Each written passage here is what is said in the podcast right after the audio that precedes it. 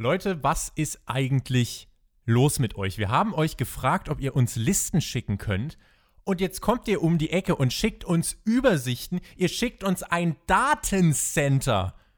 Zusammengesetzt aus unseren Podcast-Zitaten und Auszeichnungen. Ihr seid wirklich krass. Vielen, vielen lieben Dank. Unter all diesen Einsendungen äh, war so viel richtig cooles Zeug dabei. Alex, ich konnte mich, konnt mich gar nicht retten vor coolen Übersichten. Digga, wie cool war denn diese Übersicht, die uns der Nico geschickt hat? So richtig mit Animationen und mit Verlinkungen zu Bildern. Bei jedem Jackett war dann ein Foto verknüpft zu Jerichos Jacketts. Bei jedem Move der Woche war ein Gift des Moves der Woche dabei. Also unglaublich, was sich unsere Zuhörer da für einen Aufwand gemacht haben. Ich bin auch aus allen Wolken gefallen im positiven Sinne. Vielen, vielen, vielen Dank und ja, es wird gewürdigt. Es wird gewürdigt und wenn ich jetzt hier so ein bisschen schaue, zum Beispiel kann ich jetzt hier sagen, am 27. November hast äh, du einem Chris Jericho Jackett 3,5 Knöpfe gegeben, in der Folgewoche 5 Knöpfe. Wir können das jetzt hier exakt nachvollziehen und könnten so viel machen. Äh, auch die ganzen Zitate, Bauchbinde, so Como se dice, yeeha, alles Mögliche ist hier dabei. Richtig, richtig cool. Wir wollen äh, euch natürlich dafür belohnen. Und deswegen äh, werde ich mich am Ende der Woche mit allen Listen-Einsendern in Verbindung setzen. Und dann könnt ihr euch jetzt schon mal was aus unserem Shop aussuchen. Äh, teespring.com slash spotfight.de und dann könnt ihr dort ja, euch ein Item aussuchen und ihr bekommt das von uns geschenkt. Damit gehen wir gleich rein ins AEW Anniversary. An die Hörer möchte ich aber vorher noch einen Award vergeben, der jetzt gar nicht von euch getrackt werden muss, der einfach von Alex kommt und von mir, denn wir zeichnen heute nach einem Jahr AEW aus die Community des Jahres. Und damit viel Spaß bei einer ganz besonderen Dynamite Review mit Team TJT. TJT. I don't need a partner. I don't need I don't need a friend. I need my older brother.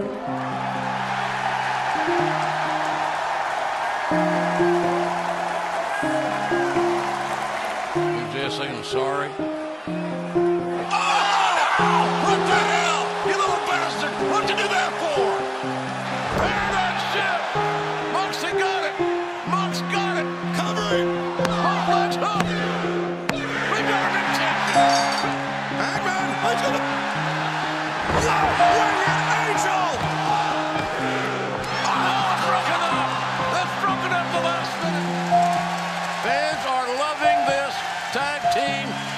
Match. Kenny got the tag. Kenny's got the momentum. Can Kenny finish it? And they're chasing down Sammy Guevara. Sammy's running like a scalded dog. Look out. Oh, oh, my God. Oh, Sammy oh, my got God. ran over. Oh, my God.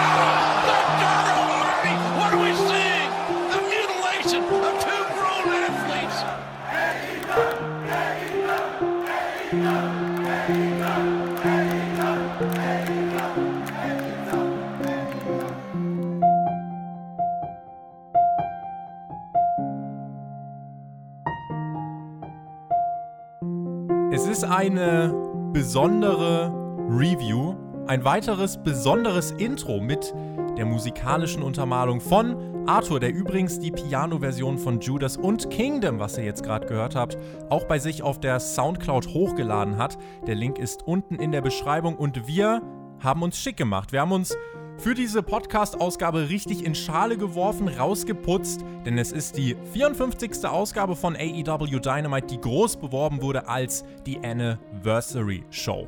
Bei mir ist eines der größten Alleinstellungsmerkmale des Spotfight Wrestling Podcast-Kanals Deathmatch-Legende Thumbtack Jack aka Alexander Bedranowski. Und heute, Alex, steht fast jeder Titel auf dem Spiel. Das ist ja, äh, es steht jeder Titel auf dem Spiel, streicht das fast, aber es ist fast wie ein Pay-Per-View. Definitiv, es ist die große Geburtstagsshow, deswegen haben wir uns fein reis, äh, rausgeputzt. Ich sitze auch hier in meinem feinsten Zwirn, genauso wie du, mit Anzug und Krawatte. Könnt ihr jetzt leider nicht sehen, weil die Videopodcasts, die gibt es dann erst ab 450 Patrons. Sehr weit entfernt sind wir davon nicht mehr und du hast es angesprochen. Alle vier Titel stehen auf dem Spiel. Gucken wir doch mal, wie diese Geburtstagsepisode war von Dynamite. Dynamite! Ich habe äh, auf Twitter Statistiken gepostet. Ich bin der Mann der Zahlen und äh, da kamen sehr viele coole Sachen äh, nochmal zum Tragen. Äh, wir haben ja am Sonntag bei Hauptkampf eine große Special-Ausgabe, ein Jahr AEW und da wird das definitiv nochmal Thema werden. Da haben wir solche Sachen wie 15% aller Dynamite-Matches waren Titel-Matches. Das ist für meinen Geschmack ein Hauch zu viel, aber in der Gesamtperspektive, Alex, 15% von insgesamt 285 Matches ist zumindest kein Overkill, oder? Nee, und in diesem Hauptkampf-Special, da werden wir noch einige andere interessante Zahlen und Statistiken droppen, was mich ja am meisten fasziniert hat. In einem Jahr Dynamite. Wie viele DQ-Finishes gab es? Hm. Eines. Ein einziges. Und das war in einem Ironman-Match. Auch das kann man nur noch mit dazu sagen. Insofern äh, ziemlich, ziemlich spannend. Auch interessant, die meisten Siege bisher für Kenny Omega, Cody und den Hangman, während die meisten Niederlagen äh, drei Mitglieder des Inner Circles, Sammy Guevara, Santana und Ortiz, sowie Trent, gefolgt vom Jungle Boy, Chuck Taylor und der Private Party. Gibt nun mal immer Gewinner, Verlierer, aber durch die Art und Weise, wie AEW bookt, kommt jetzt jemand wie der Jungle Boy zum Beispiel nicht wie ein absoluter Loser weg. Ähm, fühlt sich nicht so an und deswegen kann man da wohl sagen, wurde was richtig gemacht. Da äh, sprechen wir und auch noch über viele andere coole Zahlen sprechen wir dann am Wochenende bei Hauptkampf, also hört da mal gern vorbei. Damit gehen wir rein in die Show. Wir starten mit Feuerwerk im Daily's Place in Jacksonville. Und Alex, ich mhm. muss nach all der Lobpreisung und nach all dem äh, tollen Glorifizieren, was wir jetzt hier die ganze Zeit gemacht haben, muss ich jetzt ein bisschen zupieksen. Und zwar denke ich mir eigentlich äh, nicht so oft, äh, aber wäre es ein so großes Problem gewesen, vielleicht an der Stage noch minimal was zu verändern, so ein kleines, so ein klitzekleines Gimmick einzufügen, weil es ist ja eine absolute Special Show, das große Anniversary. Erwarte ich da jetzt zu viel, wenn ich sage, baut man noch ein bisschen irgendwie dahin? Jein, ich würde sagen, du erwartest ein bisschen zu viel, wenn du möchtest, dass bei der Stage sich was verändert. Das fände ich gar nicht mal das Wichtigste, sondern für mich wäre das Wichtigste gewesen, weil das ja eine Geburtstagsshow war, dass ich daran in irgendeiner Form ein paar Mal über die Show verteilt erinnert werde. Am liebsten in Form von Rückblicken, von Videopaketen, dass ich ein paar starke Momente dieses einen Jahres Dynamite nochmal wiedererleben darf. Und davon gab es überhaupt gar nichts. Fast überhaupt gar nicht. Es gab mal äh, vor einer Werbepause gab es mal ein Werbepaket, äh, nicht ein Werbepaket, aber so ein kleines Videopaket mit ein paar Zusammenschnitten. Äh, dann später gab es in dem Picture-in-Picture, was dann äh, ja zumindest nur bei Fight zu sehen war, gab es dann auch noch mal so ein Videopaket. Äh, aber nie wirklich, also keine Ahnung, man hätte eigentlich die Show, finde ich, damit eröffnen können. Ne? Einfach so zwei, mhm. drei Minuten. Du hast ja so viele Momente, äh, die du da aufgreifen kannst. Und deswegen fand ich es ein bisschen schade. Wir hatten zu Beginn der Show direkt die Best Friends und die Tag Team Champions FTR, die hier im Ring standen mit Tully Blanchard. Introduction, die gibt's auch und dann auch nochmal von den Kommentatoren die Erklärung. Die Best Friends stehen seit vier Wochen auf Platz 1 der Rankings, deswegen erhalten sie ihr Titelmatch und dann ging's auch los. Runder Einstieg an sich, aber ich weiß tatsächlich nicht, wo jetzt das Problem gewesen wäre, hier noch zwei Minuten Videopaket einzufügen. Dann wäre es noch besser gewesen. Definitiv, vor allem, das ist man ja auch genauso gewohnt von der WWE. Also wenn es da eine große Special-Show gibt, ich denke da allen voran an sowas wie Old School Raw oder wenn Raw eine Jubiläumsausgabe hat, da ist es gang und gäbe und normal, dass du in Videoeinspielern daran erinnert wirst, was denn so ein paar coole Momente der Vergangenheit waren. Und da gab es ja so viele bei AW Dynamite. Also, was weiß ich, random fällt mir jetzt ein, ganz am Anfang bei einer der ersten Episoden, wenn nicht sogar bei der allerersten, da dieser DDT durch den Glastisch von Moxley ganz gegen genau. Kenny Omega. So viele krasse Momente. Und das hätte ja auch geholfen, weil wir jetzt ja immer noch in der Pandemie-Ära sind, ein bisschen dieses Gefühl wieder zurückzuholen von, hey Leute, Shows vor Publikum gab es und wird es auch wieder geben. Hier zeigen wir euch ein paar Einspieler, wie sich das damals in Anführungsstrichen angefühlt hat, als die Hallen noch voll waren. Fand ich sehr, sehr schade, fand ich sehr, sehr, sehr ver verschwendetes Potenzial. Und ich muss dir auch ganz ehrlich sagen, das hat äh, die Freude an dieser Show für mich vehement gehemmt, dass wir keine wirklichen Geburtstagssegmente hatten. Soweit würde ich wahrscheinlich nicht gehen, aber es ist so, es wäre leicht gewesen, einfach das Ganze noch ein bisschen besser zu machen. Das habe ich so draus gezogen. Es gab zu Beginn dieses Openers einen großartigen Versprecher von Tony Schiavone. Der hat gemeint, wir freuen uns, dass wir euch hier auf TNT wieder Pro Wrestling bieten können. Seit dem 2. Oktober 1909, ähm, Oh nee, das war ja die andere Company. Ich mag sowas, ich finde sowas sympathisch. Das war herrlich. Ich glaube, er hat sogar 1990 ausgesprochen, also eine Anlehnung an die WCW. Und da waren seine Kollegen Excalibur und Jim Ross ganz, ganz schnell, ihn zu verbessern. Wir könnten jetzt natürlich, wenn wir wollen würden, Hm. könnten wir. Aber Alex, die Leute sollen mal ihre Finger ausruhen, sollen einfach mal den Podcast genießen, ohne sich so gejagt zu fühlen, so, oh nein, ich muss die Liste schreiben. Nein, Leute, chillt. Lehnt euch zurück und genießt diese Review.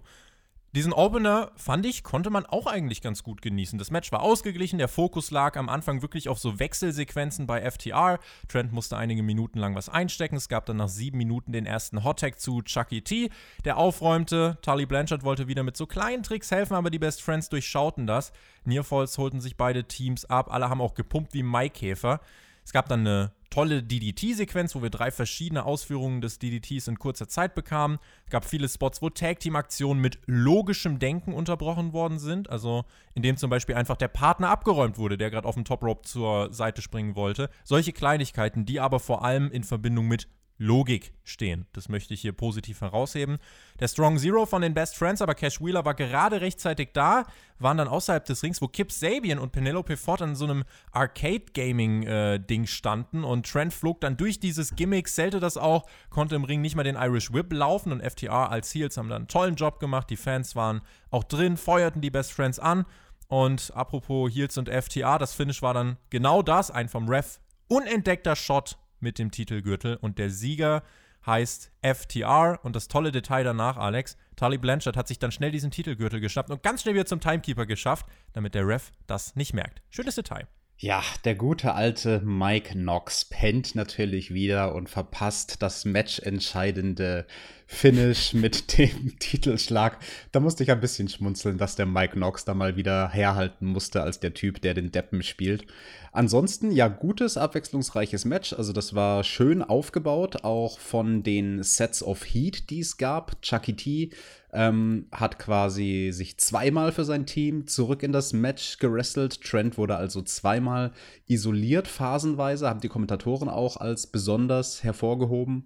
Und ich weiß gar nicht, was ich groß meckern soll. Ich bin jetzt sehr interessiert daran, wie lang war das Match? Hast du die Zeit gestoppt oder hast du gerade zufälligerweise die Matchzeit vor dir liegen? Weil das Besondere war ja, das war hier kein Brush of Greatness, also diese Tag Team Titelmatch-Regel, unter der FTR normalerweise antritt, dass ihre Matches quasi ein 20 Minuten Zeitlimit haben, sondern das hier hatte wie ein ganz normales Titelmatch 60 Minuten Zeitlimit. Haben wir denn die 20 Minuten Marke geknackt? Haben wir denn die 60 Minuten geknackt? Nein, äh, 16 Minuten 32 sind es geworden. Also es wäre auch in diesem Brush of Greatness Ding, hätte man es auch machen können. Nur man wollte, ich glaube, die Stipulation werden wir vielleicht jetzt auch nicht mehr wiedersehen. Also ich glaube, das war vielleicht so ein Gimmick jetzt mal für drei Wochen oder so.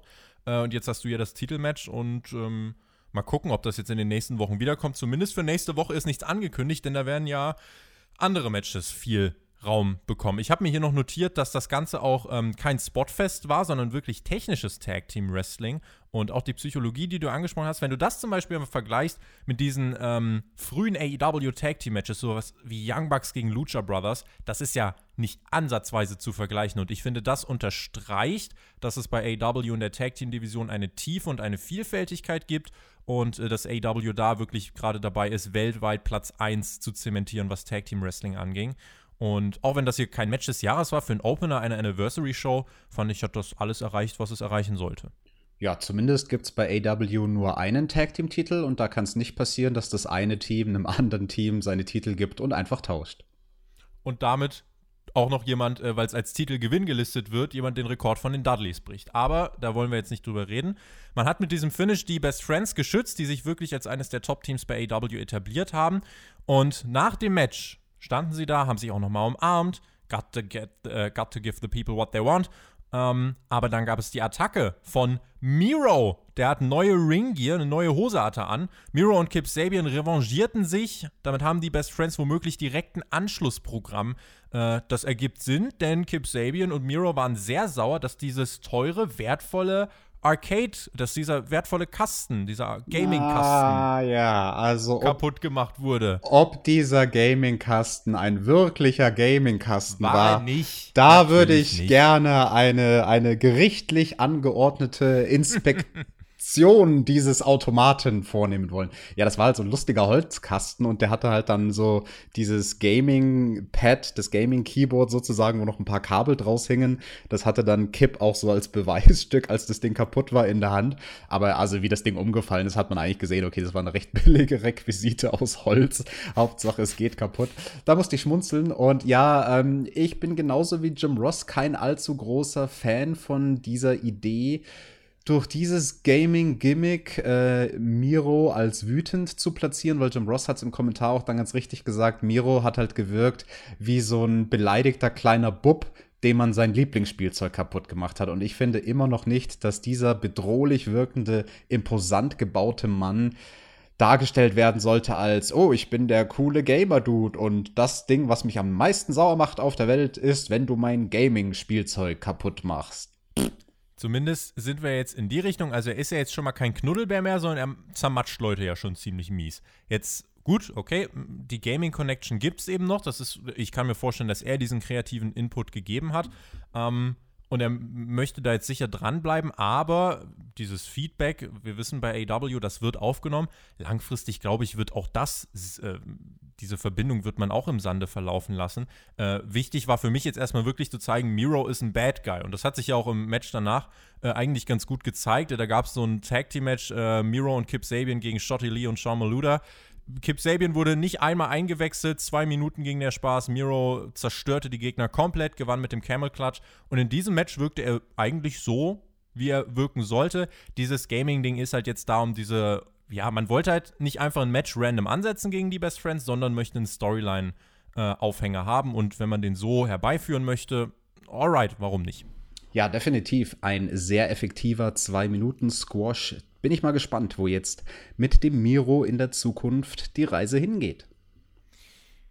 Es gab danach noch eine Promo von Kip Sabian, der meinte, How dare you? Und äh, Miro sprach dann auch auf Russisch, meinte, Good friends, you break my shit. That means game over. Und sie waren dann eben sauer. Und ähm, ja, wenn man das so als Aufhänger bringen möchte, äh, soll man es so bringen. Ich, das wird aber jetzt keine äh, monatelange Storyline sein, sondern es wird nur ein weiterer Schritt ähm, ja, sein auf dem Weg, um Miro hoffentlich zu einem zerstörerischen Berserker zu machen. Dann waren wir backstage und da war es ganz schnell und ganz hektisch.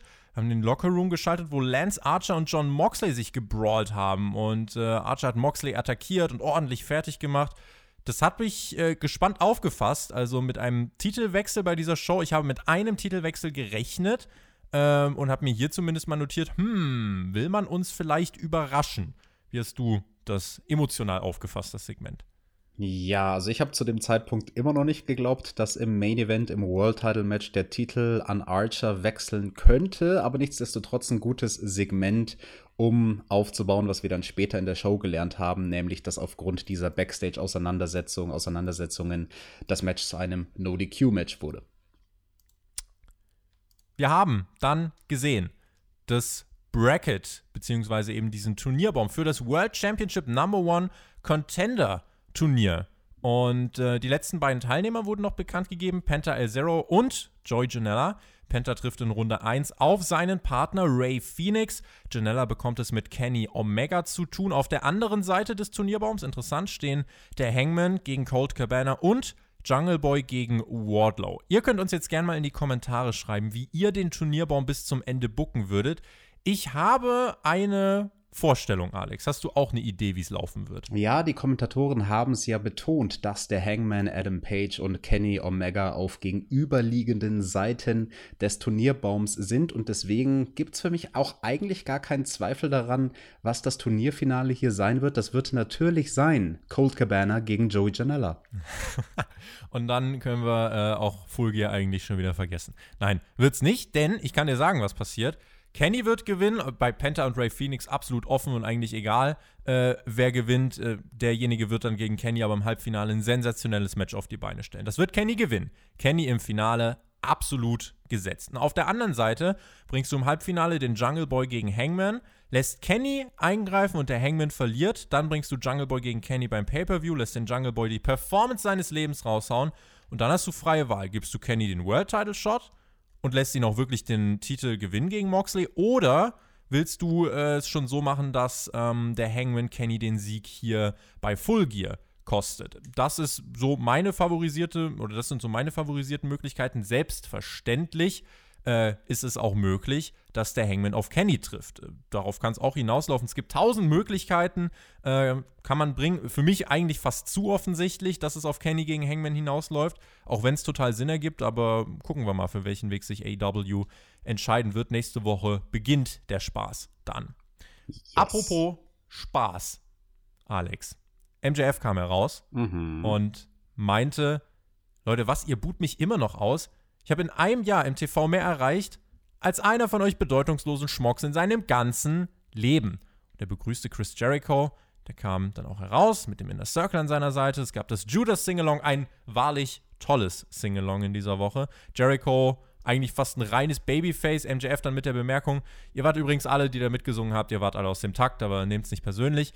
Sammy Guevara hatte eine Jacke in der Hand und MJF meinte, ja, siehst du, ich habe doch an dich gedacht, hier, zieh an. Und Jericho musste Sammy dann überreden, komm, ja, zieh jetzt an, aus Höflichkeit. Und Sammy hat das auch angezogen. Eine viel zu große Jacke, sah aus wie ein Pinguin. Ich habe herzlich gelacht und dann stand er da auch wie eine beleidigte Leberwurst. Das war großartig, Alex. Ja, das sah doch furchtbar aus. Der arme Sammy, der will doch nur mitspielen und auch eine Jacke haben. Menno. Ganz genau habe ich richtig Sympathien für den äh, Mann empfunden. MJF lobte Jericho dann für seinen Körper, lobte seine Muskeln, seine Haare und ach, darf ich deine Haare berühren, Chris? Äh, durfte er dann auch und meinte, die sind weich wie ein Babypopo. Und Jericho meinte dann, okay, Maxwell, jetzt genug. Was willst du eigentlich? Chris, wenn du der Demogod bist, dann bin ich der Ratings Ruler.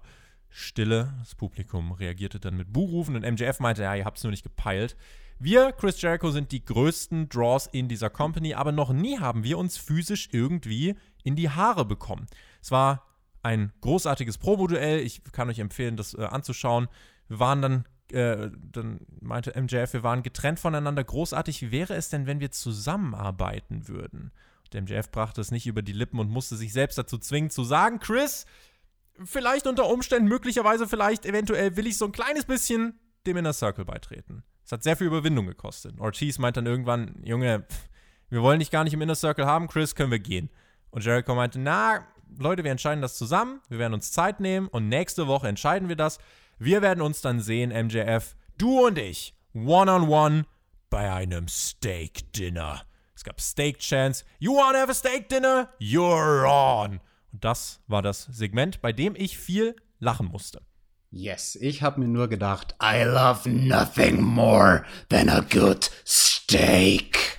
Das war natürlich eine Anspielung an den Vince, diese Sache mit dem Steak.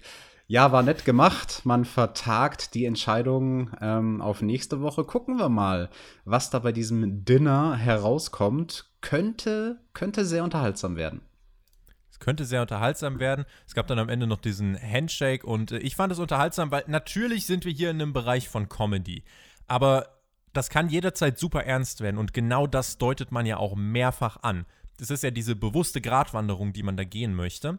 Am Ende gab es dann noch den Stare-Down auch von Jake Hager und Wardlow als kleines Detail und da steckt so viel drin in diesem Segment und ich fand das wirklich unterhaltsam und ganz ehrlich, wenn du MJF und äh, Chris Jericho, zwei der besten Promo-Guys in dieser Company, in einen Ring stellst, die haben das geliefert, was man erwarten kann. Ich fand, äh, das war gut und hoffe, äh, dass das Ganze nicht dann irgendwie schon bei Full Gear kulminiert, sondern man das Ganze noch ein bisschen äh, zieht, Alex, und dann glaube ich, kann das groß werden. Übrigens in diesem Atemzug auch ganz interessant, viele von euch haben bestimmt das Interview gehört, was Chris Jericho jetzt die vergangenen Tage mit Chris van Fleet geführt hat. Und da hat er ja auch ganz offen und ehrlich darüber geredet, über den Inner Circle und was da die ursprünglichen Pläne für die Besetzung waren. Also noch bevor die erste Folge von Dynamite überhaupt jemals stattgefunden hat. Und da war ja tatsächlich ähm, MJF der Kandidat für den Spot, den dann Sammy Guevara bekommen hat. Ich bin mal gespannt, mhm. ob man da quasi aus dem Real-Life-Ding ein Storyline-Ding macht. Wäre ich ein großer Fan von. Ich habe Sammy hier als Face schon komplett gekauft, wie er da steht, wie so, oh, wie so ein kleiner begossener Pudel, das war schon. Oh. Man wollte ihn förmlich in den Arm nehmen. Britt Baker wollte Tony Schiavone nicht in den Arm nehmen, aber sie lagen backstage und zwar im Spa. Und Tony Schiavone lag neben Britt Baker, äh, auch mitten in der Maskenbehandlung. Und ich glaube, das war, war das das erste Spa-Interview der Wrestling-Geschichte, Alex?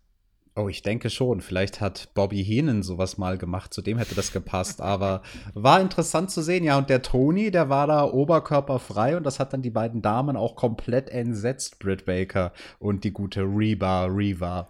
Reba! Flip it! Regel Nummer 5. Be the bad, to be the baddest bitch. Äh, no. Be the baddest bitch on the block. So rum. Habe ich falsch notiert. Bitte, Britt Baker, äh, nimm mir das nicht übel.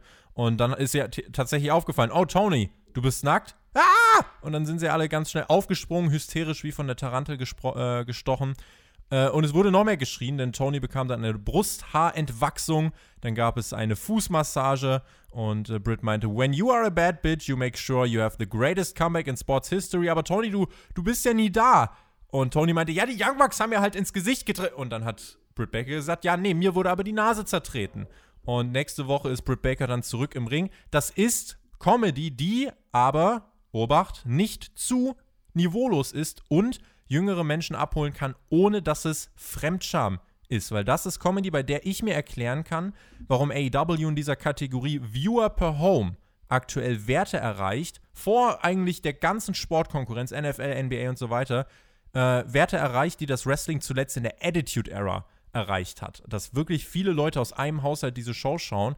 Und äh, bei solchen Segmenten kann ich mir halt schon vorstellen, dass da, keine Ahnung, der Sohn zum Vater geht oder von mir aus der Bruder zur Schwester, wie ihr wollt. Äh, ich glaube, solche kleinen Segmente könnten da einen größeren Wert haben, als wir glauben.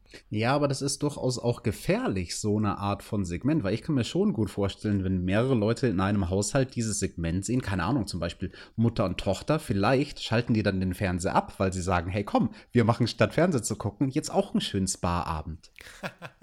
das wäre dann das Kontraproduktive. Sie leben ein idealistisches Weltbild vor. Das könnte es auch sein. Es gab dann ein Videorückblick äh, auf die Highlights aus Dynamite, äh, aus dem ersten Jahr Dynamite, die hier auch gezeigt worden sind. Ähm, aber eben, ja, tatsächlich auch relativ kurz, relativ unprominent platziert. Ich finde, da hätte man mehr draus machen können und man hätte eigentlich idealerweise gern am Anfang, eins in der Mitte, eins äh, vielleicht noch gegen Ende machen können. Äh, und dann hätte man diesen Geburtstag wirklich auch gebührend äh, mit einer guten Produktion hier rund machen können. Das hat man nicht gemacht. Äh, ist jetzt kein absoluter Weltuntergang, aber es wäre eben sehr leicht gewesen, das zu produzieren und damit eben einfach nochmal uns äh, ja, die Möglichkeit zu geben, das zu loben. Hat man nicht gemacht. Jetzt gucken wir mal, ob wir das TNT Championship Match loben, denn das war das nächste hier auf der Card. Äh, und ich habe mir gedacht, wenn AEW weiter bemüht ist, dass alles Sinn ergibt, dann muss doch jetzt eigentlich ein Titelwechsel kommen. Es hat sich bei mir diese ganze Woche mehr und mehr gefestigt, Alex. Was war dein Eindruck vor dem TNT Championship Match vor?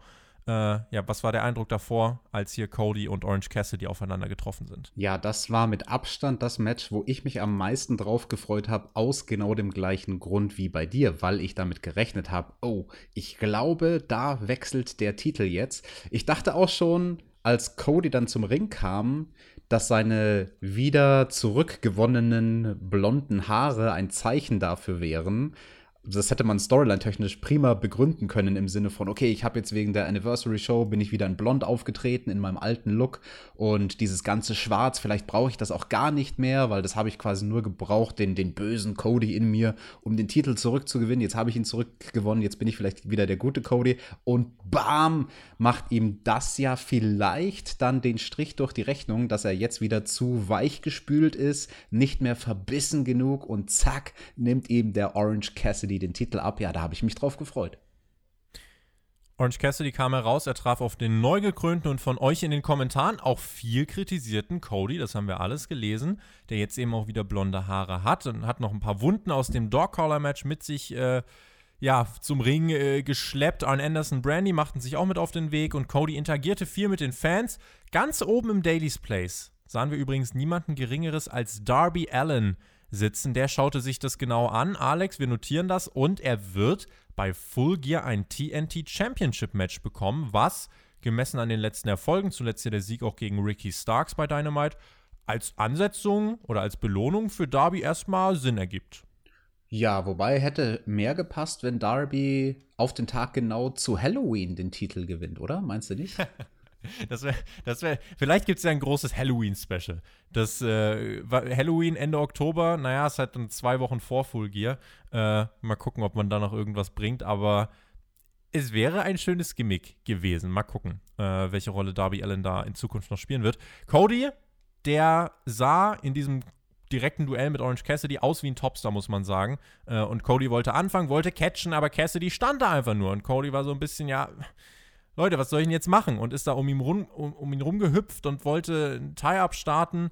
Äh, das ging aber nicht. Cassidy hat noch seine Sonnenbrille aufgehabt und äh, dann schubste Cody Cassidy einfach weg und es gab das erste Mal kurze Buhrufe vom Publikum. Cassidy hat die Sonnenbrille dann aus dem Ring getreten und damit sollte es dann langsam losgehen. In den Tie-Ups sah man auch nochmal gut diesen körperlichen, physischen Unterschied der beiden. Und irgendwann hatte Cody dann genug, wurde aggressiver, bekam nie so diese maximale Kontrolle, die er wollte. Und das machte ihn zunehmend sauer. Und dieser Cassidy mit seiner Comedy-Scheiße, was soll das? Da spielte Cody basically einfach nur Jim Cornette, aber die Realität hat ihm glücklicherweise das Gesicht dann nachher zertreten. Irgendwann tauchte John Silver auf und wollte Cody attackieren. Orange Cassidy verhinderte das und alle Mitglieder der Dark Order, die am Ring oder nur in, Nähe des, äh, in Nähe des Rings waren, die wurden dann verbannt. Cassidy nutzte das aber nicht unfair aus, sondern hat den Titel brav beiseite gelegt und äh, sich hier keinen Vorteil erschummelt. Zehn Minuten waren da um und ich war ziemlich intrigued, weil ich wissen wollte, okay, wie wollt ihr das vom Booking her lösen? Ähm, die Kommentatoren verkauften dann auch, als diese Ankündigung mit Darby Allen kam, verkauften sie auch so, ja, Cassidy gegen Darby wäre schon cool, aber äh, der Unterton war ja, wird eh nicht passieren, weil Cody sowieso gewinnt. Cody hat aber Schmerzen am Rücken verspürt und auch in der Nackenregion, hat dann gepostet gegen Orange Cassidy, Liegestütze gemacht, es gab noch mehr Buhrufe und Nearfalls für Cody und dann hat Cassidy auch sein linkes Knie weitergesellt, Figure 4 und die Zeit lief aber erbarmungslos runter. Gab dann nur noch zwei Minuten, die auf der Uhr waren. Beach Break auf dem Apron für Cassidy. This is awesome chance. Cody kickt aber aus. Schnell soll der Crossroads kommen, aber Cassidy kann kontern. Cassidy dreht auf und bringt nochmal den Beach Break. Und holy shit, ich habe hier in Großbuchstaben geschrieben. Ich lese vor. Und holy shit, habe ich den Nearfall gekauft. Ich habe gekauft, dass Cassidy eine Minute vor dem Time Limit den Sieg holt, Alex. Well, Hast du das auch gekauft? Da wirst du nicht der Einzige gewesen sein. Ähm, ich dachte nicht, dass er eine Minute vor dem Ablaufen des Zeitlimits den Titel holt, aber ich dachte mir, dass das ein Fotofinish wird. Ja, erzähl doch mal, was ist da passiert die letzten 30 Sekunden? Das Time Limit ist dann abgelaufen, während Cassidy gerade den Mousetrap ansetzt, mit dem er ja Chris Jericho besiegt hat. Der Ref zählt eins, zwei, der Ringgong ertönt. Cody hat die Schulter klar nicht nach oben bekommen. Wäre das Time Limit noch eine Sekunde länger gewesen, hätten wir jetzt einen neuen TNT Champion. Alex, ich habe mit einem Titelwechsel gerechnet und ihn als einzig logische Konsequenz betrachtet. Dieses Finish war in meinen Augen besser und hat mehr erreicht. Ja, da können wir drüber diskutieren. Verstehe ich die Betrachtungsweise definitiv. Kann man aber so und so sehen. Also erstmal vom Handwerklichen her, wie dieses Finish gemacht wurde, fand ich nicht ideal weil bei der 30-Sekunden-Marke, also da wurde dann ja schon sehr, sehr deutlich, dass die Zeit abläuft. Auch Justin Roberts hat das mehrmals wiederholt, wie viel Zeit jetzt noch übrig ist. Also so, dass auch die Wrestler im Ring das gehört haben müssen. Und Orange Cassidy hat dann sehr viel gestallt und hat dann sehr viel Zeit schinden müssen innerhalb der letzten 30 Sekunden, um dann in den letzten 5 Sekunden nochmal einen Sprint hinzulegen. Also das war komplett vergeudete Zeit, wenn er da nochmal drauf achtet. Also da hat er dann wirklich in quasi für die Kamera gepostet und, und stand einfach nur da und hat geatmet und geschnaubt, aber nicht ansatzweise versucht, jetzt den Sack zuzumachen. Das fand ich nicht ideal gemacht, weil um dann in die letzten fünf Sekunden zu kommen, da musste man dann zu sehr rushen. Also erst hat man sich zu viel Zeit genommen und dann ähm, ja, hat der, der Ringrichter im Prinzip mit, mit dem One angefangen zu zählen als Justin Roberts auch schon bei 1 angekommen war. Also da waren dann nicht zwei Sekunden für den Two-Count übrig, sondern im Prinzip nur noch eine halbe Sekunde und man hat halt gewartet, bis man die Ringglocke pünktlich ähm, zwischen der 2 und der 3 vom Referee läutet. Also das, das sehe ich andernorts bei der WWE solche Arten von Finish besser umgesetzt, wenn es beim Live-TV wirklich um sekundengenaues Timing geht geht. Das ist natürlich auch schwierig. Also für jemanden wie Orange Cassidy, der da jetzt zum ersten Mal in der Situation ist, fürs Live-Fernsehen so ein Fotofinish hinzulegen, hat nicht ganz so gut geklappt, wie es äh, die Idee war, aber schwamm drüber, sei es drum. Reden wir ums, über das eigentliche Booking. Man könnte jetzt dagegen argumentieren, dass das ja irgendwo nur Verwalten ist, weil später in der Sendung wurde uns ja dann gesagt, hey, die beiden werden in zwei Wochen wieder aufeinandertreten, weil das jetzt eben keine klare Entscheidung gebracht hat. Ja, und dieses Finish hat für mich sowohl Cody als auch Cassidy als Charakter mehr geholfen. Und zwar ähm, hat das auch mehr geholfen, deswegen fand ich so gut.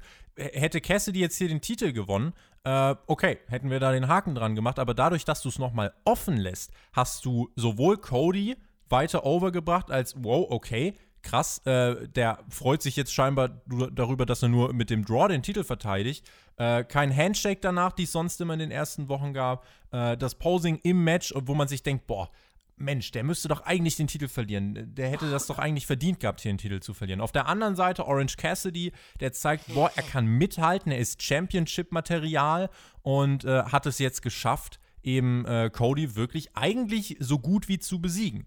Und das hat Cody geholfen, um seinen Charakter weiter overzubringen, damit jetzt wahrscheinlich auch mehr Leute schreiben, oh, ich will, dass er den Titel los wird. Das ist ja der, das ist ja die Intention dahinter. Man will, dass die Leute langsam mehr und mehr wollen, dass Cody den Titel verliert. Und auf der anderen Seite hast du es eben geschafft, Orange Cassidy als jemanden darzustellen, der wirklich to the distance gehen kann und äh, auch mit Cody mithalten kann. Und das hat dieses Match für mich erreicht. Und ähm, war auch jetzt allein in dieser Show betrachtet, war ein Match, was wirklich ein absolutes Alleinstellungsmerkmal hatte. Es war wieder ein Draw. Das ist der fünfte Draw seit dem Start von Dynamite. Und ich finde, hier hat man dieses Element, wenn man es zur Verfügung hat, warum soll man es nicht benutzen? Äh, hier perfekt eingesetzt. Äh, besser, als dass Cassidy jetzt direkt den Titel gewinnt. Hat's dich denn aus der Illusion, dass hier ein echter Kampf stattfindet, rausgerissen, als Orange Cassidy da bei der 30-Sekunden-Marke nicht weiter nachgesetzt hat, sondern erstmal nur blöd geguckt hat? Habe ich so wahrgenommen, dass er halt aus der Puste war. Und weil er aus der Puste war, konnte er nicht direkt den Sprint ansetzen. Er hat ja schon 19,5 Minuten hinter sich.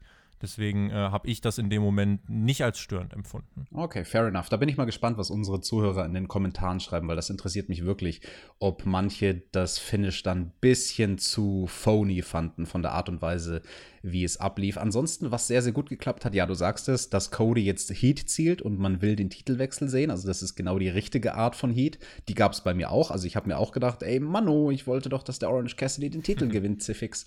Und eine andere Sache, die von Orange sehr, sehr gut geklappt hat, war der Anfang vom Match. Das haben wir am Anfang, als er die ersten Matches bei Dynamite vor Monaten schon, vor fast einem Jahr im Prinzip, bestritten hat, gesagt, hey, ah, der darf nicht zu viel Comedy machen. Und ich finde, das war hier genau das richtige Maß an Comedy, dass er am Anfang quasi mit seiner ja. weirden Strategie versucht, Cody aus dem Konzept zu bringen, was auch gut funktioniert hat in der ersten Minute. Und er hat es auf eine neue Art und Weise gemacht. Also dieses, ähm, wenn man quasi quasi dem Gegner die Hände hinstreckt zu dem griechisch-römischen Knuckle Lock.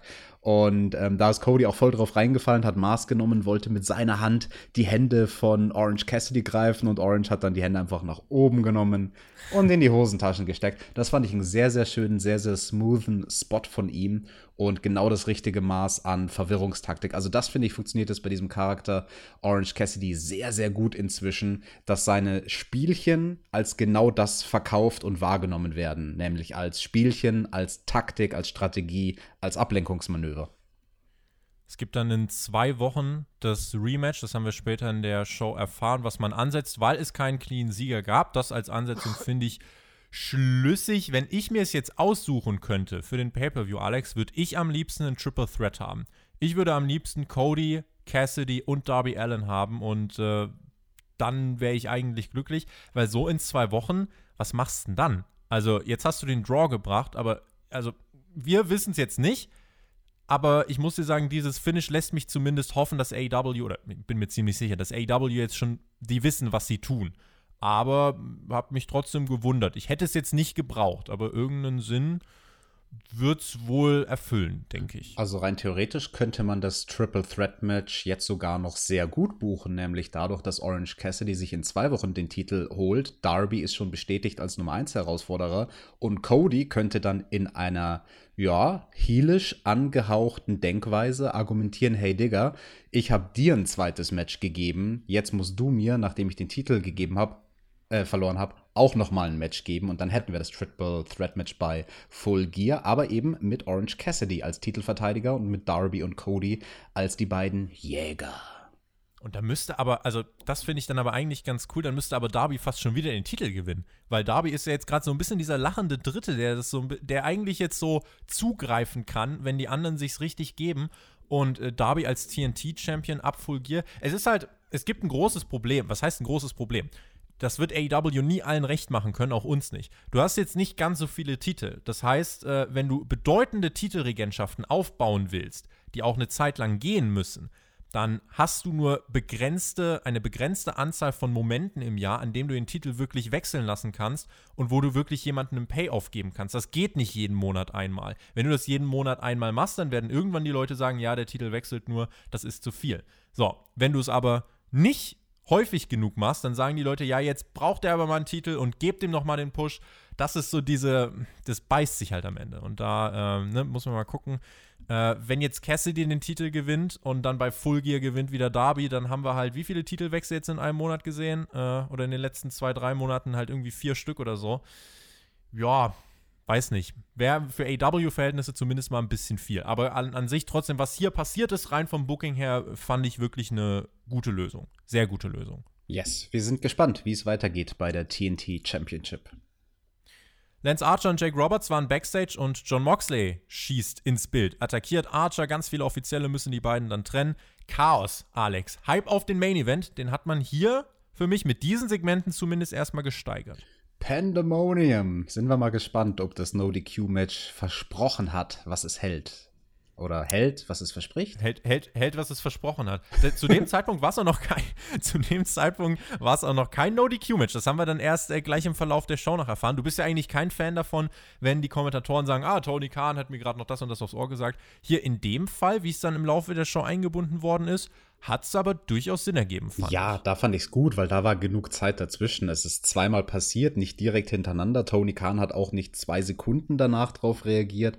Also das fand ich gut aufgebaut über die Show, dass man aus dem World Title Match ein No-DQ-Match macht.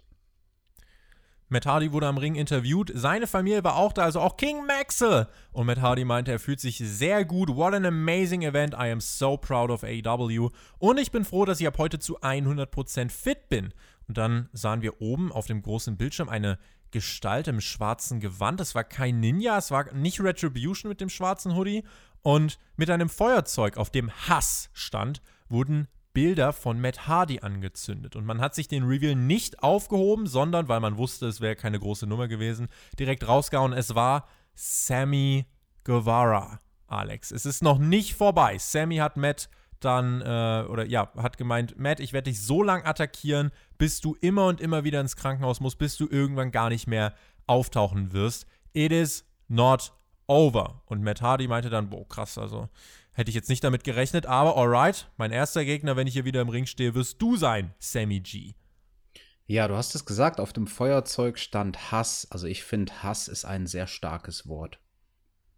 Sollte man nur bedingt einsetzen, wenn es auch wirklich nötig ist. Aber ich glaube, bei den beiden ist es nötig. Ich hoffe, dass sie sich bei Fulgier nicht umbringen, wenn sie da aufeinandertreffen sollten. Also eigentlich müsste ja der Matt eher den Sammy hassen, weil der Sammy ihn da ausgenockt hat. Ich weiß ja nicht. Aber gut, der Sammy, der war halt sauer wegen der zu großen Jacke. Also wenn mir einer eine zu große Jacke schenkt, dann würde ich auch irgendwelche Sachen anzünden, ganz ehrlich. Aber das war ja nicht Matt, das war ja MJF. Das ja, heißt, eigentlich hat Der wird auch noch angezündet. Was glaubst du, warum die nächste Woche beim Steak essen sind? Wie wird ein Steak hergestellt? Durch Flammen. Duh. Ja, Denk doch mal nach. Der, Schal, der Schal von MJF wird brennen. Ich sehe es jetzt schon vor mir. Nein, aber das, also Sammy Guevara, ich finde das ganz cool, dass hier nicht wirklich äh, bei AW etabliert wird, so, man kann nur sich auf einen Gegner konzentrieren, sondern du siehst ja, okay, Matt Hardy ist zurück, Sammy Guevara vergisst das nicht und kümmert sich direkt wieder um ihn. Äh, gleichzeitig hab, hat er aber auch den Zwist mit MJF. Das finde ich ganz cool, dass man eben nicht nur so eine Eindimensionalität hat. Und ähm, ich hoffe trotzdem, dass Sammy in einigen Monaten face turnt. Und ich hoffe, das heißt auch nicht, dass wir äh, Jericho gegen MJF schon bei Full Gear sehen, weil das war für mich so noch ein bisschen dieser Domino-Effekt. Äh, weil ich hätte gern sowas wie Sammy gegen MJF bei Full Gear gesehen. Das wird es ja jetzt demnach nicht geben. Also müssen wir mal, müssen wir mal gucken, was AW da noch so draus macht. Schauen wir mal. Ich hoffe nur darauf, dass wenn Sammy und Matt das nächste Mal aufeinandertreffen, ihr Match unter einem besseren Stern steht als bisher. Da ging ja irgendwie immer was schief und immer ist einer verletzt aus der Nummer rausgegangen. Heieiei. Sie wollen ein letztes gutes Match, glaube ich. Mal gucken. Und das gewinnt hoffentlich Sammy. Wir waren zurück bei Dynamite nach der Werbung. Nächste Woche wird es ein Four-Way Tag Team Match geben, um die neuen Number One Contender für die Tag Team Titel her. Äh, ja, äh, die wird es dann geben. Die werden wir da festlegen. Und das Titelmatch gibt es dann bei Full Gear. Das Tag Team Roster stand auf der Stage und dann, Alex, die Spots wurden verlost. Ja. Weil wir haben Rankings und who cares? Was Genau. soll das? Ja, ich fand das gut mit dem Verlosen, weil das passt ja Was? total, total gut zu dieser Regel, die FTR jetzt gerade erst etabliert haben, dass sie sich die Gegner aussuchen, ja. Deswegen äh, werden sie verlost, okay. Das erste Team Private Party, das zweite Team Silver und Reynolds von der Dark Order, drittes Team Butcher und Blade und das vierte Team, herrlich wie Tony Schiavone das mega genervt hat, äh, mega genervt ausgesprochen hat. Na, Young Bucks. Bucks gegen FTR bei Full Gear. Darauf konzentrierte sich zumindest die Spannung in diesem Segment. Nick meinte dann auch, wir sind nicht hier, um dich, Tony Schiavone, mit einem Superkick wegzumatschen, sondern die anderen Typen. Dann gab es Superkicks gegen die anderen Teams. Wilder Brawl, Excalibur auch mit dem Hinweis. Übrigens, Private Party, die haben den Bucks ja direkt zu Beginn in die Suppe gespuckt, äh, als sie in dem Tag Team Turnier den Bucks eine Chance weggenommen haben. Das kann nächste Woche nochmal passieren. Private Party bietet am Ende dieses Segments den Handshake an, aber die Young Bucks antworten mit den Superkicks. Also, wenn wir es aufdröseln, Bucks gegen FTA bei Full Gear, der Aufbau wäre definitiv da. Oder Alex, die Bucks scheitern wieder vorher. Das wäre auch denkbar. Die größte Kritik an diesem Segment ist und bleibt aber, man verlost keine Title Shots. Niemals. Es sei denn, es ist eine Open Challenge. Eigentlich äh, kannst du das so nicht machen. Gerade wenn du Rankings hast, äh, fand ich ziemlich bescheuert. Schauen wir mal, wer sich dann nächste Woche durchsetzen kann. Oder ist es nächste Woche das Titelmatch?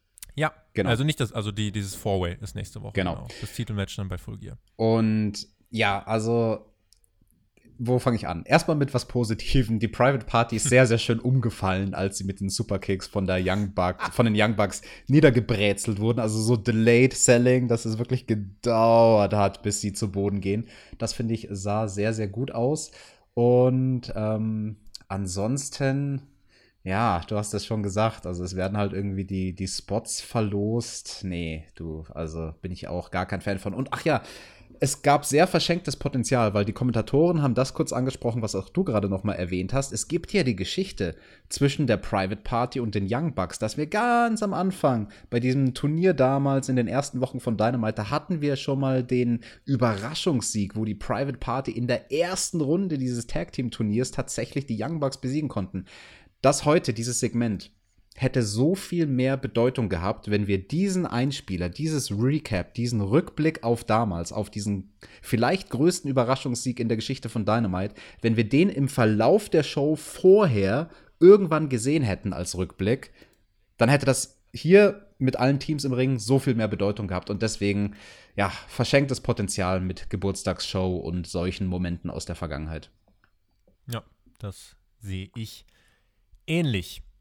Es ging dann weiter mit dem Women's Championship Match, was Ja. letzte Woche kurzerhand auf Twitter angekündigt wurde. Tweet, tweet, weil man tweet, tolle Matches ja auf Twitter ankündigt. Nicht. Die Ansetzung an sich kann man begründen, ja, weil Big Swall auf einer Siegesserie unterwegs ist, hat die letzten sieben Matches äh, gewonnen in ihrer Karriere bei AEW.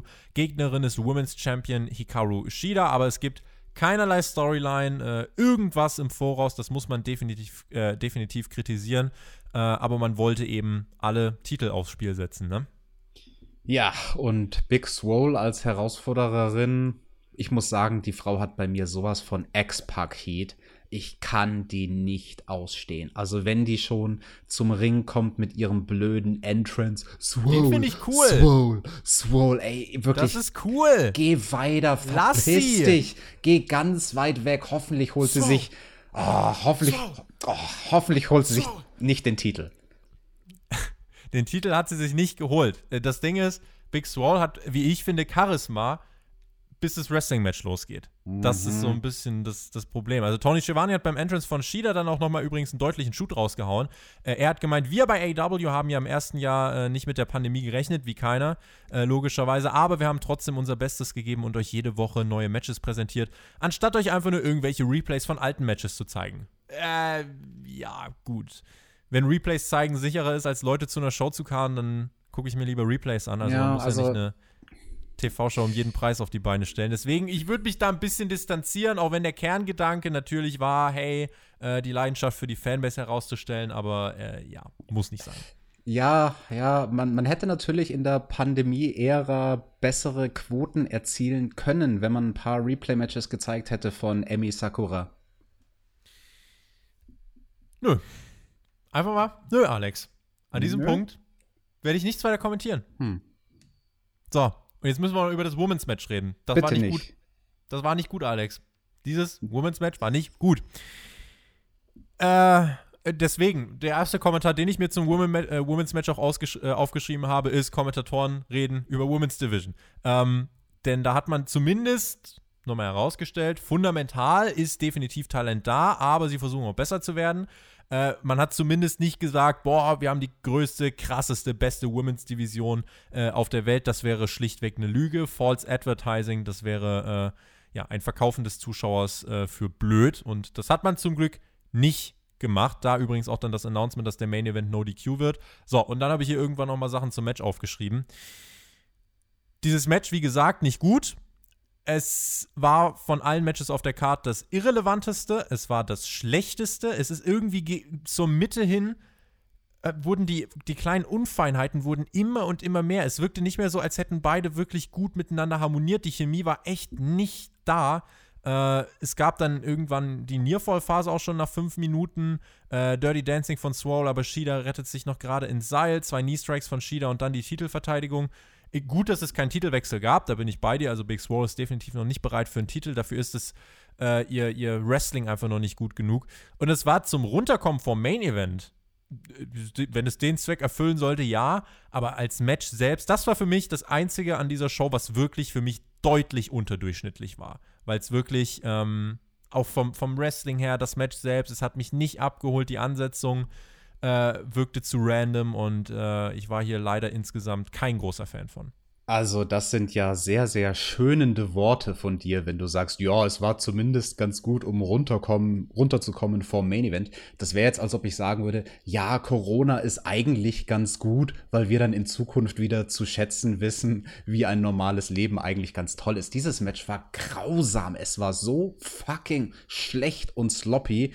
Also, das war für AEW Damen-Match-Verhältnisse sogar schlecht. Und dieses Match hat ähm, Hikaru Shida nochmal komplett entblößt als eine sehr, sehr eindimensionale Workerin, die mit einer guten Gegnerin ein passables Match auf die Beine stellen kann. Vielleicht sogar ein gutes Match. Aber erst wenn du jemanden in den Ring stellst mit jemandem, der nichts drauf hat, siehst du, ist jemand ein Veteran im Ring, kann jemand einen anderen ziehen, kann jemand einen anderen zu einem besseren Match heraufziehen? Und das kann Hikaru Shida definitiv nicht.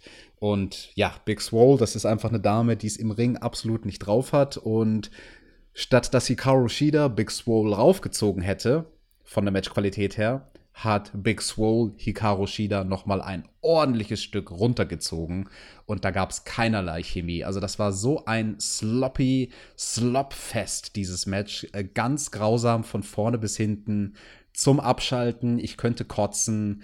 Ihr habt Serena Deep in der Damendivision und habt stattdessen diese zwei Damen im Titelmatch. Also äh, wirklich, da will ich mir das Hirn wegschießen. Knapp neun Minuten ging dieses äh, sehr schlechte Match. Wir haben dann danach noch gesehen, dass äh, Nyla Rose sich das Ganze genau angeschaut hat. Die beiden haben ja äh, ein gutes Match bei Double or Nothing dieses Jahr auf die Beine gestellt, wenn du dich erinnerst. Das wurde auch von dir gelobt. Zudem Britt Baker, die ja jetzt hoffentlich äh, wieder eingreifen kann und für mich dann auch bitte relativ schnell ins Titelgeschehen gepusht werden muss, weil es muss frischer Wind rein. Hikaru Shida sollte den Titel dann tatsächlich, ich weiß nicht, ob sie ihn gegen Nyla Rose verlieren muss oder ob man nicht sagen kann, ey, wir machen äh, keine Ahnung, die Weihnachtsausgabe, die erste Ausgabe im neuen Jahr von mir, ja, es sind aber noch drei Monate, äh, dass man irgendwann in den nächsten zwei, drei Monaten Hikaru Shida den Titel abnimmt, von mir aus Britt Baker den Titel direkt gibt und Britt Baker soll wirklich den Titel mit Promos carryen, sie soll ihn äh, eben nicht nur mit Matches carryen, klar, äh, das ist halt das, was Hikaru Shida in erster Linie äh, beschneidet, äh, dass sie eben mit den Promos nicht so gut unterwegs ist. Äh, da, muss, da muss was passieren. Ja, und also, ganz kurz, das, das, ist ein wichtiger. Punkt, den du ansprichst, weil das ihr Englisch nicht so gut ist von Hikaru Shida. Das ist nicht nur bei den Promos ein Problem, sondern natürlich auch in der Kommunikation.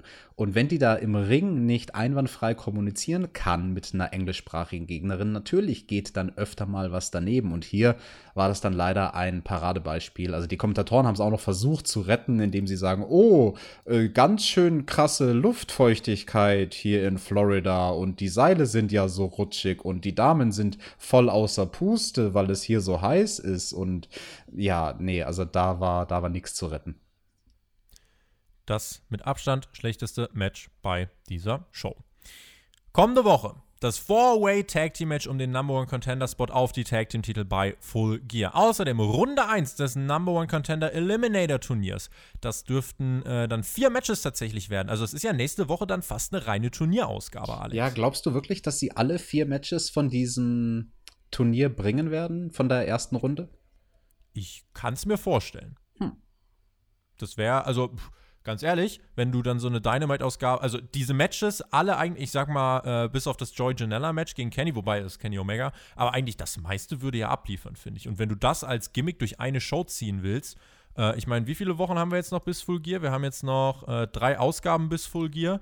Äh, und das sind insgesamt sechs Matches, die man durchziehen muss. Und wenn man jetzt vier nächste Woche, zwei in der Woche darauf, Promo-Duell der Finalisten in der letzten Woche, dann Match beim Pay-Per-View, Nee. wäre für mich eigentlich eine runde Sache. Da bin ich mir sehr sicher, dass man das nicht machen wird. Ich glaube, man wird jetzt jede Woche zwei Matches aus der Vorrunde bringen und dann in der Woche vor Full Gear das Halbfinale. Auch damit man, wenn jetzt nächste Woche entweder der Hangman oder Kenny gewinnt, dass man damit noch spielen kann, dass der eine quasi noch eine Woche Zeit hat, sein Match zu bestreiten, aber schon weiß, okay, mein ehemaliger Tag Team Partner ist schon eine Runde weiter. Also ich glaube, das wird man ein bisschen stretchen und das ist auch gar nicht verkehrt so. Außerdem nächste Woche Le Dîner de Bonheur mit Chris Jericho und MJF. Warum sind das eigentlich die ganze Zeit französische Namen? Ja gut, weil, weil Jericho Kanadier ist, ne? Das äh, gut, ergibt Sinn. Oh, qu'est-ce Aber que da ça veut freue ich mich dire? drauf. Je ne comprends pas. Ja, Baguette gibt's da bestimmt nächste Woche. Oh, je Äh, suis hors de moi. Ich, ich freue mich aber auf das Segment. Ich glaube, das kann sehr unterhaltsam werden. Zudem in zwei Wochen Orange Cassidy gegen Cody Rhodes. Klappe die zweite. Und ähm, ja, dann bin ich mal gespannt. Da hat man auf jeden Fall trotzdem, also die nächste Woche, äh, man hat ja gar nichts weiter sonst angekündigt. Also bin ich eigentlich doch der Meinung, dass dann vier Matches nächste Woche. Vier Matches plus dieses Four-Way Tag Team Match, ein paar Segmente, dann ist die Show schon wieder voll. Nee, aber Weil Tobi, man kann- war, warst du denn noch nie Steak essen? Das dauert doch nicht zehn Minuten Steak zu essen. Also allein dieses Segment wird mindestens eine Stunde der Show nächste Woche füllen, ganz klar. Vielleicht wird das Steak auch auf so einem heißen Stein zubereitet. Vom Butcher. Boah, das, das ist also mein Lieblings-Steakhouse hier in Köln. Da werden mich wahrscheinlich einige für hassen, äh, weil es so basic ist. Aber ich muss sagen, äh, das Maredos Steakhouse, Och, äh, da gibt es ja mehrere hier in Köln. Nein, Maredo ist ganz okay, aber naja. Da kann man für, den, für die schmale Mark kann man da ein passables Steak essen. Haben wir immer gemacht Ja. nach unseren Shows früher. da- Aber da waren die Gagen auch schlecht, deswegen hat es nur für Maredo Steakhouse gereicht. Ich habe nicht so viel Geld wie du, Deathmatch-Wrestler, der hier sich den Arsch reich verdient hat mit seinen Leuchtstoffröhren, wo überall ein Dollar drin war. Ah, ich glaub's hackt. Ich wünschte. Ich wünschte. Also, das ist das Programm für nächste Woche und eben auch das erste Match, was wir dann schon für zwei, äh, in zwei Wochen haben mit Cody gegen Cassidy. Eddie Kingston und die Lucha Brothers kamen heraus und setzten sich mit zu den Kommentatoren. Außerdem gibt es ein Videopaket. Ich dachte, ah, Main Event, cool, Videopaket. Es gibt ein Videopaket zu Scorpio Sky und Sean Spears. Out of all things, zu denen du ein Videopaket bringen kannst, zeigst du mir vor diesem Main Event ein Videopaket von Sky und Spears. Das Videopaket selber war gut und liefert eine Basis für eine Story irgendwann mal, aber doch nicht in diesem Spot. Nicht vor Main Event. Warum gibt es zu diesem Main Event kein Video? Hallo, Och, AEW, Tobi. kommt mal klar. Tobi, das ist Ja, jetzt aber. haben auf YouTube ein so starkes Video rausgehauen. Richtig cool, wo nochmal die Fehde gezeigt wurde, wo auch nochmal auf das New Japan Match eingegangen wurde. Man hat alles so gut erklärt. Warum ist man hier so inkompetent und zeigt mir Scorpio Sky und Sean Spears? Tobi, das ist jetzt aber Meckern auf hohem Niveau, hat jemand auf Twitter geschrieben und ich habe mir auch nur an den Kopf gelangt, weil ich genauso wütend bin wie du. Also genauso wie letzte Woche das eine riesige Verschwendung war, ein vorhandenes Video, was es schon gibt, was geschnitten wurde und was gut ist, nicht vor dem TV-Main-Event einzusetzen. Ah, warum? Also da gibt es keinerlei Erklärung dafür und das ist nicht Meckern auf hohem Niveau. Das ist absolute Verschwendung von Ressourcen bei AW und die Casual-Fans, die hätten so viel mehr mit dem Main Event anfangen können, wenn man ihnen dieses tolle Video gezeigt hätte mit der Geschichte von den beiden in Japan und alles drum und dran. Ja, und stattdessen waren es halt zwei Typen, die gegeneinander antreten. Für mich als den Casual-Zuschauer, wenn ich nicht jede Woche Dynamite gucke. Zumindest gab es die Brawls bei dieser Show, aber ich habe auch keine Ahnung, was gegen das Videopaket gesprochen hätte. Äh, das ist jetzt, ich sag mal so, das ist so ein bisschen, äh, muss, man, muss man vielleicht für die Gesamtheit auch noch ein bisschen neutral einordnen. Es ist jetzt nicht so, dass das jetzt eine absolute Katastrophe ist. Also, wie gesagt, es gab ein Videopaket, was, was okay war, was aber mit dem Main Event nichts zu tun hat. Ähm, wir reden jetzt einfach davon, so, okay, der Main Event hat ja einen Aufbau, es gibt ja eine Storyline, ist ja alles da. Also, das ist ja nicht die Kritik. Die Kritik ist jetzt nur, dass es so leicht gewesen wäre, das einfach noch besser zu machen. Man hat es gut gemacht und mit diesem Videopaket hier wäre es noch besser geworden und es wäre Zero Effort gewesen. Es wäre ein No-Brainer gewesen und das macht man nicht und das verstehe ich nicht, weil das würde, äh, keine Ahnung, äh, streich das Women's Match und zeig mir bei dieser Show zwei Videopakete mehr. So, und dann zack, hast du, hast du deine Show auf. Yes, ein Satz noch von meiner Seite, weil du gesagt hast, es wäre so viel besser gewesen. Das ist genau das, warum wir diese Reviews hier machen. Die Hauptfrage, die wir uns stellen, ist, wie kann man die Shows besser machen? Und das hier war ein Paradebeispiel dafür. Justin Roberts will die Introduction durchbringen für diesen Main Event, aber Moxley geht direkt auf Lance Archer los. Das war ein guter Start. Auch direkt der Paradigm Shift, Kickout bei zwei von Archer. No DQ hieß, es gab keine Grenzen. Zwei Kolosse, die aufeinander getroffen sind. Eddie Kingston am Kommentar hatte Spaß und war für mich ein erfrischendes Element. Das Match hob sich auch von allen anderen Matches bei der Show ab, äh, das kann man auch so behaupten. War stiff geworkt, Archer dominierte, Mox musste sich reinkratzen, reinbeißen. Es gab die Moxley-Chance aus der Crowd, die übrigens gut ausmikrofoniert war. Auch das ja immer in den letzten Wochen ein Thema, aber das hat gut funktioniert diese Woche. Es wurden Tische außerhalb des Rings aufgebaut, auch Stühle flogen durch die Luft und Moxley baute dann so eine kleine Brücke aus Stühlen, wurde da dann selbst durchgeschmissen mit so einem Uranagi auf einer Skala von 1 bis 10, Alex. Wie schmerzhaft ist das? Das ist so eine 3 oder 4. Ja, dann. Dann kann man, das ist ja überhaupt kein Problem. Archer beschloss dann Moxley kurzerhand zu töten und hat äh, seinen Kopf in einem Stuhl eingeklemmt und wollte da draufhauen. Das hat aber nicht geklappt. Gab dann den Paradigm Shift durch zwei Tische. Callback zu dem Spot, den wir auch bei New Japan gesehen haben. Im äh, Ring dann der dritte Paradigm Shift, aber auch dort wieder Kickout von Archer. Bulldog Choke reicht auch nicht für Mox aus. Äh, der biss sich wirklich die Zähne an Archer aus. Blackout von Archer, Mox nicht direkt mit dem Kickout, sondern mit so einem Konter. Er rollt sich über Archer und schafft es damit, seinen Titel zu verteidigen nach knapp 13 Minuten. Archer war sauer, machte einfach weiter, attackierte Moxley, bis Eddie Kingston am Kommentar sagt, Leute, helft ihm. Und Ray Phoenix und Pentagon attackierten Archer, der no-sellte das. Und Jake Roberts hat ihn dann dazu überredet, wieder das Weite zu suchen. Und äh, der hat sich dann noch erst einmal zurückgezogen. Bis hierhin, Alex. Also zu der Finish-Sequenz. Ich finde, da hat Moxley seinen Bulldog-Choke, der eigentlich die letzten Wochen und Monate so gut etabliert wurde, ein bisschen zu sehr ja, kannibalisiert dadurch, dass Archer da nochmal hochkam. Also man muss sich das nochmal vor Augen halten, die Aktionen, die es direkt davor gab. Vom Apron, den großen Paradigm Shift, diesen krassen DDT durch zwei Tische, dann rollt er Archer in den Ring, verpasst ihm noch einen Paradigm Shift, aus dem Archer sehr vehement auskickt und dann den Bulldog Choke. Also Archer hat im Prinzip alles schon gefressen an, an Aktionen, die es gibt, bevor dieser Bulldog-Choke angesetzt wurde. Und dann kommt er verhältnismäßig mühelos raus. Klar, er ist ein Monster, Murderhawk-Monster.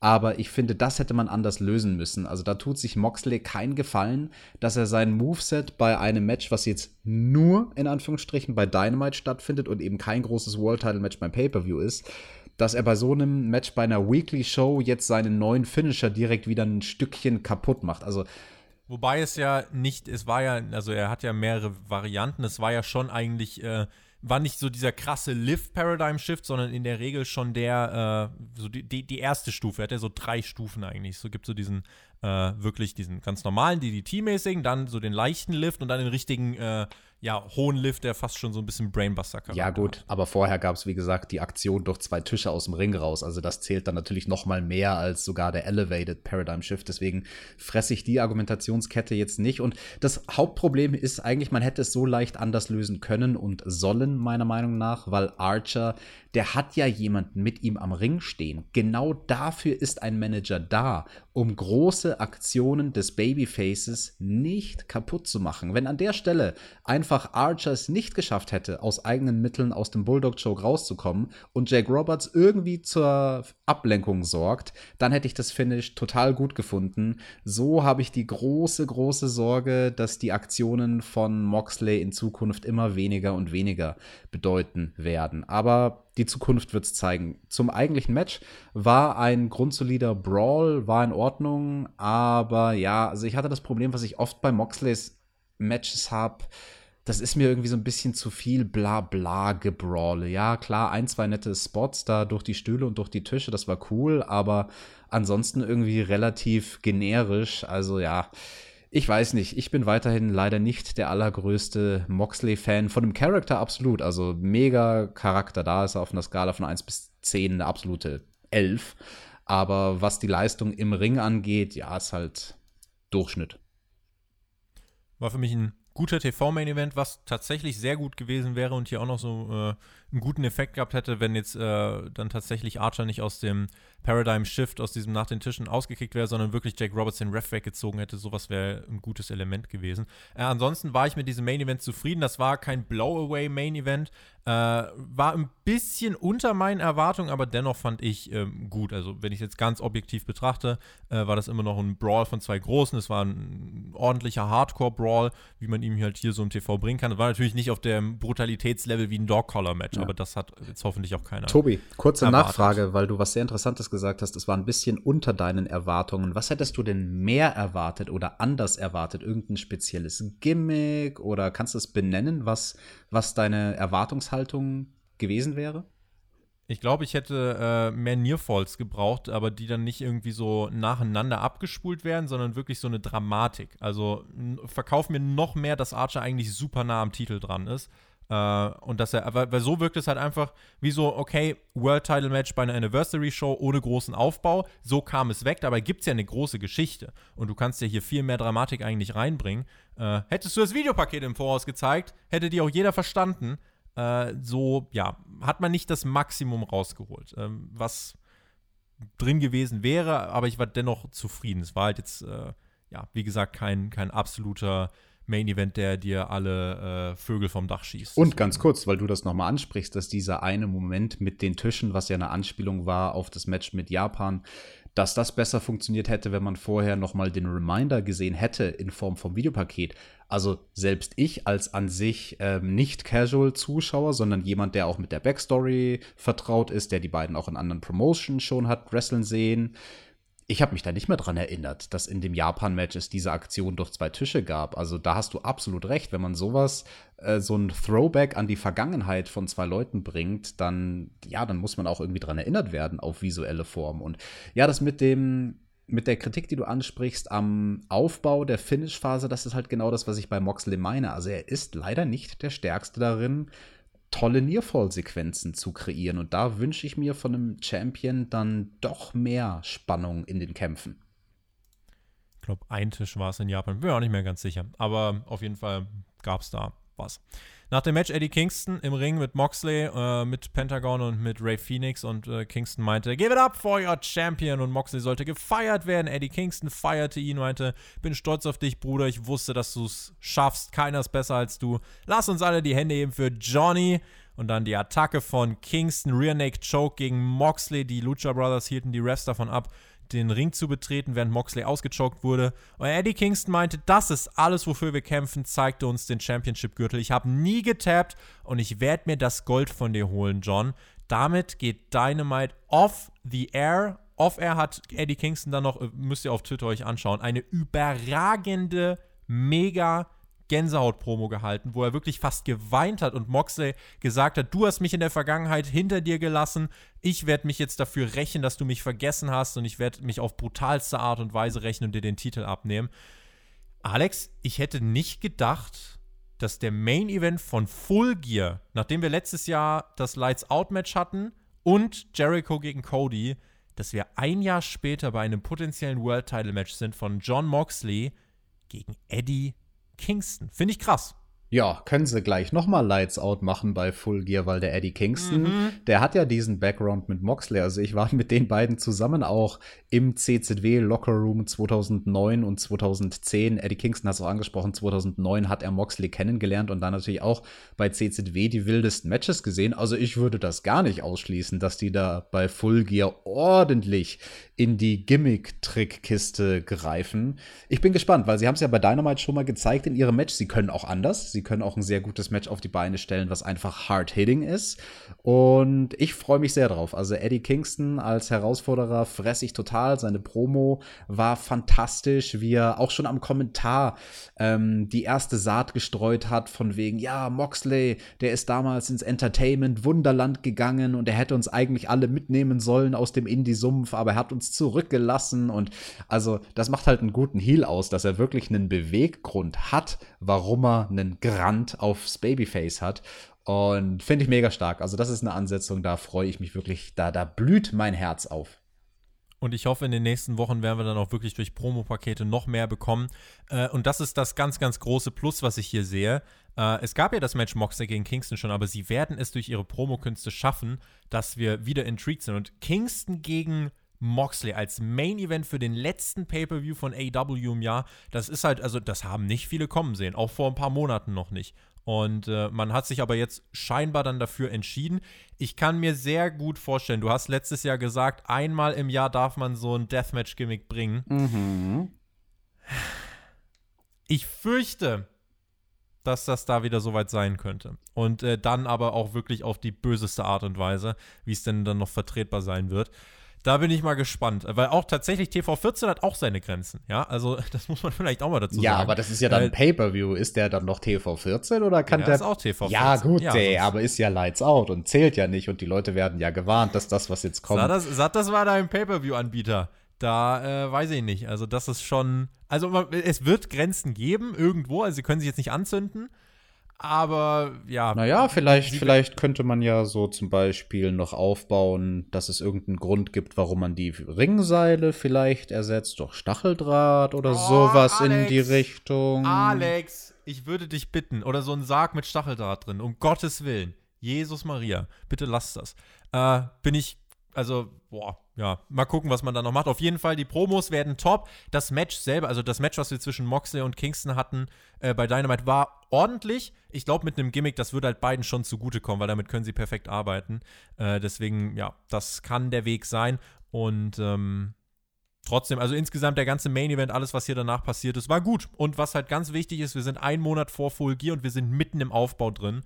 Und äh, das ist, finde ich, nochmal, muss man erwähnen. Wir hatten bei den letzten Pay-Per-Views, da war es immer alles so ein bisschen, ja, zwei, drei Wochen vorher. Jetzt haben wir ja hier wirklich schon große Geschichten, die sich auch schon wochenlang aufgebaut haben. Und äh, deswegen bin ich auch zuversichtlich, dass Full Gear insgesamt zum Beispiel auch ein besserer Pay-Per-View werden dürfte als All Out. Das war Dynamite, Alex. Das war die große Anniversary Show. Wie würdest du sie insgesamt bewerten? Zeit fürs Fazit, ja. Also, ich fand, das war eine gute Ausgabe von Dynamite mit einigen interessanten Titelmatches, wenn es eine normale Ausgabe gewesen wäre.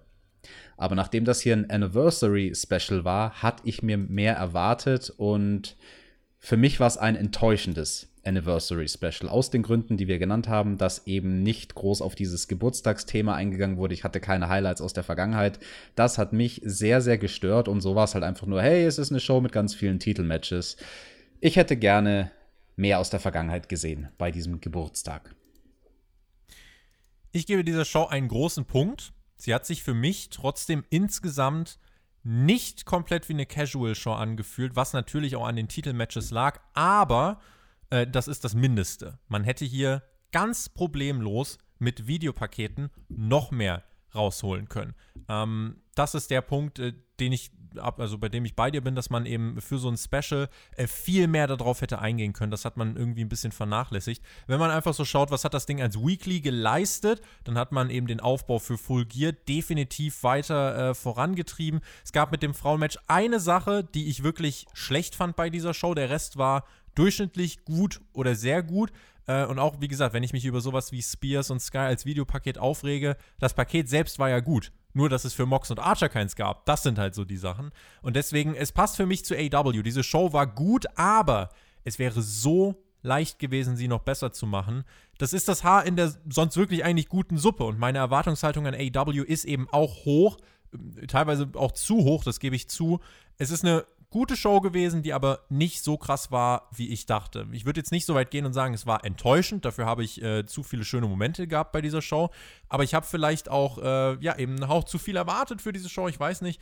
Ähm, es gab eben, ja, bis auf das Frauenmatch nichts, was wirklich schlecht war. Und das sagt, glaube ich, insgesamt trotzdem schon was aus, was auch für AW spricht. Und ich gehe da halt aber trotzdem anders ran als an andere Shows, die ich bespreche. Also, ne, diese WWE-Vergleiche hier haben, waren ja auch schon mal schlimmer, die haben ja auch einfach ein bisschen abgenommen, weil die Produkte gar nicht miteinander zu vergleichen sind. Also AEW ist das bessere Week-to-Week Pro-Wrestling-Produkt. Das müssen wir auch jetzt gar nicht jede Woche sagen. Also objektiv ist das für mich nicht zu bestreiten und deswegen haben wir auch eine andere Erwartungshaltung, mit der wir herangehen. Und äh, dann, ja, wird es eben teilweise auch ein bisschen kritischer. Äh, und das ist eben, wie gesagt, ein gutes Symbolbild, finde ich, diese Woche für AEW. Gut, aber es wäre noch leicht besser zu sein, weil man hat sich wirklich eine hohe Erwartungshaltung und Kredibilität selbst aufgebaut. Und wir wissen, dass man die liefern kann. Aber Tobi, ich würde an deiner Stelle nicht sagen, dass deine Erwartungshaltung zu groß ist, weil all das, was wir hier an Verbesserungsvorschlägen bringen, das sind ja keine äh, Gedankenschlösser, die nur mit Ressourcen gemacht werden können, die nicht vorhanden sind. Das ist alles machbar. Diese Arten, die Show zu verbessern, wäre machbar mit den Ressourcen, die da sind. Und deswegen finde ich diese Art der Kritik AW gegenüber sehr, sehr berechtigt wenn man es halt im Big Picture einordnen, das werden wir am Sonntag vor allem machen bei Hauptkampf, wo es unsere Wasserstandsmeldung zu ein Jahr All Elite Wrestling gibt, wenn du dann eben auch so ein bisschen auf die anderen schaust, äh, weil ne, natürlich, wenn du AW insgesamt einordnen willst, musst du einmal AW besprechen und du musst halt gucken, so wie sieht es um die Shows, um die Promotions drumherum aus. Da macht AW schon sehr viel, sehr richtig. Aber Sie haben das eben so lang sehr richtig gemacht, dass es jetzt auffällt, wenn sie mal was nicht richtig machen. Und das ist dann eben äh, dieses besagte Haar in der Suppe. Und wie gesagt, wir werden da am Sonntag bei Hauptkampf drüber sprechen, äh, auch was, was eine zweite Weekly-Show vielleicht für Chancen, für Ris äh, Risiken birgt. Was läuft gut, was nicht, was muss man besser machen, was kann man besser machen. Da freue ich mich sehr drauf. Also, wen es betrifft, bis Sonntag. Wir machen den Deckel auf diese Dynamite Review, die ja in dieser Woche besonders war. Auch ein bisschen länger, aber das dürfen wir diese Woche. Das ist voll okay. Ähm, hoffe, ihr kommt gut dann in die Restwoche. Ist ja nicht mehr lang. Den Freitag überstehen wir noch alle. Bleibt gesund, bleibt zu Hause und hört am Sonntag Hauptkampf. In diesem Sinne, genießt Wrestling. Macht's gut. Auf Wiedersehen. Tschüss. Jawohl, machen wir den Deckel drauf und ich möchte mich nochmal bedanken bei allen Zuhörern und Zuschauern, die vor ein paar Tagen mit dabei waren, als wir unser 10.000 Abonnenten-Special hatten. Da haben wir nämlich mit euch zusammen live Money in the Bank angeguckt und falls ihr das verpasst habt und falls ihr da nicht konntet an dem Abend, könnt ihr das jetzt auf YouTube nachholen. Da ist dann auch der Timecode eingeblendet und ihr könnt euch Money in the Bank anschauen, während ihr unsere Gedanken dazu hört mit dem legendären Titelmatch damals zwischen CM Punk und John Cena. Ja, schauen wir mal, ob wir bei Full Gear ein ähnlich historisches Titelmatch sehen werden.